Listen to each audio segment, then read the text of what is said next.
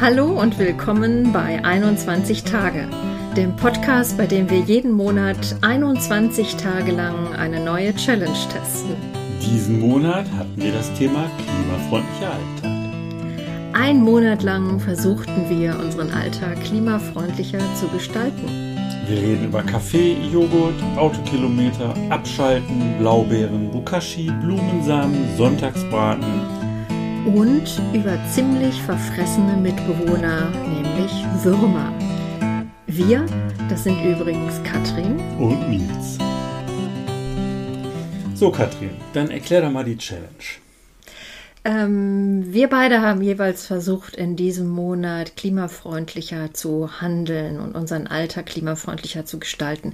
Das ist jetzt ein großes Wort, aber tatsächlich können wir es ja runterbrechen. Wir haben zum Beispiel mit, dem, mit unseren Gewohnheiten begonnen, wie Kaffee trinken. Du hast Kapseln morgens in deiner Maschine und da haben wir überlegt, welche Alternativen gibt es dazu und haben Filterpapier gekauft und auch abgefüllten Kaffee in einer lokalen Kaffeerösterei gekauft. Das war zum Beispiel schon mal der erste Schritt früh morgens. Eigentlich das erste, was man tut, haben wir jetzt schon mal nachhaltiger gestaltet. Genau, das war insofern eine gute Idee, sich am Alltag lang zu hangeln, weil es gibt eine ganze Menge kleiner Dinge im Alltäglichen und im Klitzekleinen, die man tun kann, um nachhaltiger und klimafreundlicher zu leben. Was mir zum Beispiel als erstes aufgefallen ist, eine ganz blöde Angewohnheit, ich gehe, verlasse das Büro, lass den Rechner an. Man ist mal eine Stunde weg, vielleicht auch zwei, die Kiste läuft und läuft verbraucht Strom für nichts und wieder nichts. Das heißt, ich habe mir ziemlich schnell angewohnt, den Rechner ganz auszumachen. Nicht Standby, ganz auszumachen, wenn ich das Büro verlasse. Katrin, dann erzähl mal, wie lief es bei dir?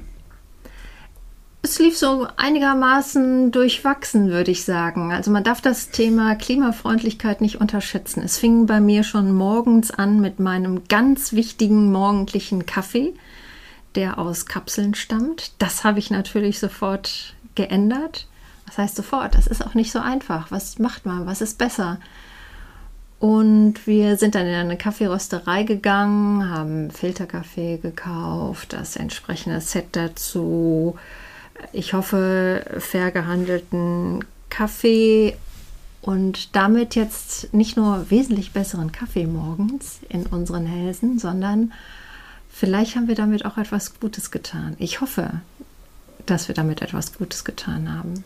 Ja, das hoffe ich auch. Und ein äh, positiver Nebeneffekt von dem Ganzen ist, ähm, also bei mir ist das mit dem Kaffeetrinken morgens jetzt ein kleines Ritual geworden, weil ich nicht mehr einfach nur eine Kaffeemaschine anmache, Kapsel reinschmeiße, Tasse drunter anschalten, sondern ich mache das Wasser heiß, ich gieße das in den Filter, da habe ich vorher den Kaffee reingefüllt mit einem genauen Maß, so wie es mir schmeckt. Ja, du und bist dann, ganz genau. Ja, ich bin da genau und ähm, aber das macht dann auch Spaß, sich dann hinzusetzen mit diesem frischen Kaffee. Das hat mir ehrlich gesagt so viel Spaß gemacht, dass ich drei Tage später wieder in die lokale Kaffeerösterei gegangen bin und gesagt habe, ich brauche noch eine zweite Sorte. Ich möchte mal schmecken, wie schmeckt der andere Kaffee. Weil die Wahrheit ist, seit 30 Jahren Chibo. so, und jetzt fange ich plötzlich an, also der eine ist aus Peru, der andere ist aus Mexiko. Und dann hattest du mir einen besorgt, der kommt, glaube ich, irgendwie aus dem arabischen Raum. War ich mir jetzt nicht ganz so sicher. Ja, das heißt also, es gab schon so eine Gewohnheitsänderung. Das heißt also, es hat schon eine kleine Gewohnheitsänderung stattgefunden mit, einem nachhaltig, mit einer nachhaltigen Wirkung. Das hoffen wir jetzt einfach mal, denn äh, wenn wir über Südamerika reden, dann ist das natürlich bei mir sofort getriggert, denn etwas, was ich geändert habe, sind die Blaubeeren. Ich liebe Blaubeeren, vor allen Dingen im Winter tunke ich die morgens in meinen Joghurt und die Blaubeeren, wenn man es ganz ernst nimmt, die kommen im Winter nicht aus Deutschland, die kommen nicht aus Holland, die kommen aus Südamerika. Sie werden eingeflogen, aber vorab werden sie natürlich in Südamerika angebaut mit Wasser, das in Südamerika knapp ist. das gelingt durch die Blaubeeren, durch den Flug zu uns nach Europa. Mit anderen Worten, ich esse südamerikanisches Wasser, das dort fehlt. Und als mir das bewusst wurde, äh, habe ich das, habe ich natürlich sofort damit aufgehört. Ich esse jetzt keine Blaubeeren mehr, aber den Joghurt belasse ich. Und auch bei diesem Joghurt, ein kleiner Blick in den Kühlschrank genügte, um zu sehen, jeder Joghurt ist schön in Plastik verpackt. Auch das hat mich gewurmt. In, insofern habe ich mir eine, äh, habe ich mich erkundigt und eine Joghurtmaschine gekauft. Super, erzähle gleich davon. Mir fiel nämlich noch was ein zum Stichwort Speisen, Nahrungsmittel von weit her rankarren oder ranfliegen. Richtig, also das mit dem Wasser ist auf jeden Fall ein Punkt. Ein anderer Punkt ist allerdings, dass die Bauern in Peru vom Blaubeeranbau irgendwo auch leben. Und wenn wir denen die Dinger nicht mehr abnehmen, dann fehlt denen halt ein Teil ihres, ihres Lebensunterhaltes. Und das bringt mich auf ein anderes Thema. Ein Kumpel von mir war vor einiger Zeit auf einem Vortrag von Dirk Steffen. Das ist ein Fernsehdokumentarfilmer und der hat einen Vortrag über das Klima gehalten. Der erste Satz, den er da wohl gesagt hat, war, die Dinge hängen zusammen, ähm, die Dinge sind definitiv nicht schwarz oder weiß zu sehen, sondern immer im Verbund, in der Kombination zu betrachten. Denn ein Beispiel, was er genannt hat, ist, was ist besser? Äpfel im Winter per Flugzeug hierhin zu fliegen oder fünf Monate lang Kühlhäuser ähm, im Süden von Hamburg im, im alten Land laufen zu lassen, 24 Stunden, um die Apfelernte kalt zu halten. Das ist nicht ganz klar. Wahrscheinlich ist es eher besser, die Sachen dann hier hinzufliegen. Das heißt, man sollte vor allen Dingen lokal und saisonal essen, was einem nicht leicht fällt, wenn man ganz andere Gewohnheiten aufgebaut hat. Darf ich trotzdem jetzt über meine Joghurtmaschine reden? Sehr gern. Es gibt zum einen Joghurtmaschinen, die natürlich zwölf Stunden lang mit Strom laufen, um die Temperatur zu halten. Die fand ich jetzt gar nicht so nachhaltig auf den ersten und zweiten Blick. Das heißt, ich hoffe, ich bin einigermaßen klimafreundlich durch meinen TÜV gekommen, indem ich einen, einen Thermobehälter, einen Joghurtbehälter gekauft habe, der mit einmal aufgekochtem Wasser warm gehalten wird. Dort drin ist dann eine kleine Apparatur. Man kippt ein Liter Milch rein mit einem kleinen Joghurtferment. Das ist ein Pulver, eine Messerspitze reicht dann schon. Und lässt das Ganze zwölf Stunden lang irgendwo ruhig stehen und trara, Danach hat man festen Joghurt aus diesem einen Liter Milch gewonnen. Und er schmeckt gut. Ich finde, er schmeckt gut. Damit hat man sich fünf Plastikverpackungen gespart und ist auch noch stolz darauf und kann immer so viel produzieren, wie man möchte. Diesen Thermobehälter könnte man auch zum Warm- oder Kalthalten von anderen Speisen benutzen. Ich bin sofort ein Fan geworden und weiß, dass, dass ich jeden Tag jetzt mehrere Milliarden Lactobacillen zu mir nehme, selbst gezüchtet. Mit anderen Worten, wir haben sehr viel Leben jetzt im Kühlschrank. sehr schön. Ja, ja selbstgemacht äh, schmeckt einfach besser, selbst gebaut ist auch immer schöner. Finde ich ein gutes Stichwort. Du hast zwischendurch einmal TÜV gesprochen, da bin ich auf logischerweise in Deutschland auf das Thema Autofahren gekommen das ist ja so ein bisschen der Knackpunkt bei mir. Ich fahre sehr viel Auto, ich muss sehr viel Auto fahren. Und in diesen drei Wochen waren es knapp 3000 Kilometer. Ach, Respekt. Da, ja, das summiert sich ähm, relativ fix. Ich kann natürlich in dieser Zeit wunderbar Podcasts hören, was ja. ich auch gerne mache. Ähm, und dann habe ich mir überlegt, dass ich das ja irgendwie auch ablasstechnisch kompensieren möchte, was natürlich nur eine symbolische Geschichte ist, aber trotzdem, ich habe mir überlegt, für jede 100 Kilometer, die ich fahre, kaufe ich ein Päckchen Blumensamen und streue die einfach irgendwo hin. Pflanze also etwas. Ich stelle mir das gerade so schön vor, wie du in der Mittagspause bei deinem Spaziergang die Blumensamen links und rechts in den Park streust oder bei Menschen in den Vorgarten auch sehr gerne genommen. Wenn es Vorgärten gibt, denn ich habe festgestellt, ganz viele Vorgärten sind mit äh, Pflastersteinen zugepflastert. So, Katrin, und jetzt musst du noch von deinen neuen Mitbewohnern erzählen. Ah, du meinst die Würmer? Richtig. Zu den Würmern kann ich sehr viel erzählen, vor allen Dingen zu meiner Wurmkiste. Dann lass uns doch starten mit unserer Rubrik Wissensdoggy Bag. Was ist ein Wurmkompost? Wir kennen ja alle ganz normale Komposthaufen. Die stehen im Garten, sind geöffnet, da legt man geschnittenes Gras rein, Abfälle, aber ein Wurmkompost ist eine geschlossene Kiste. Die hat kleine Luftlöcher und soll auf jeden Fall dunkel sein und feucht gehalten werden. Was gehört in einen Wurmkompost? Ähm, du kannst dir eigentlich einen Wurmkompost vorstellen aus drei Schichten. Ganz unten legst du erstmal in die sogenannte Bettung äh, Eierkartons oder Pappe oder irgendetwas äh, als eine Schicht von drei Zentimetern rein, sodass die Würmer von Anfang an sich wohlfühlen. Das ist quasi die Matratze. Und darauf kommt dann die sogenannte Arbeitsschicht oder Fressschicht.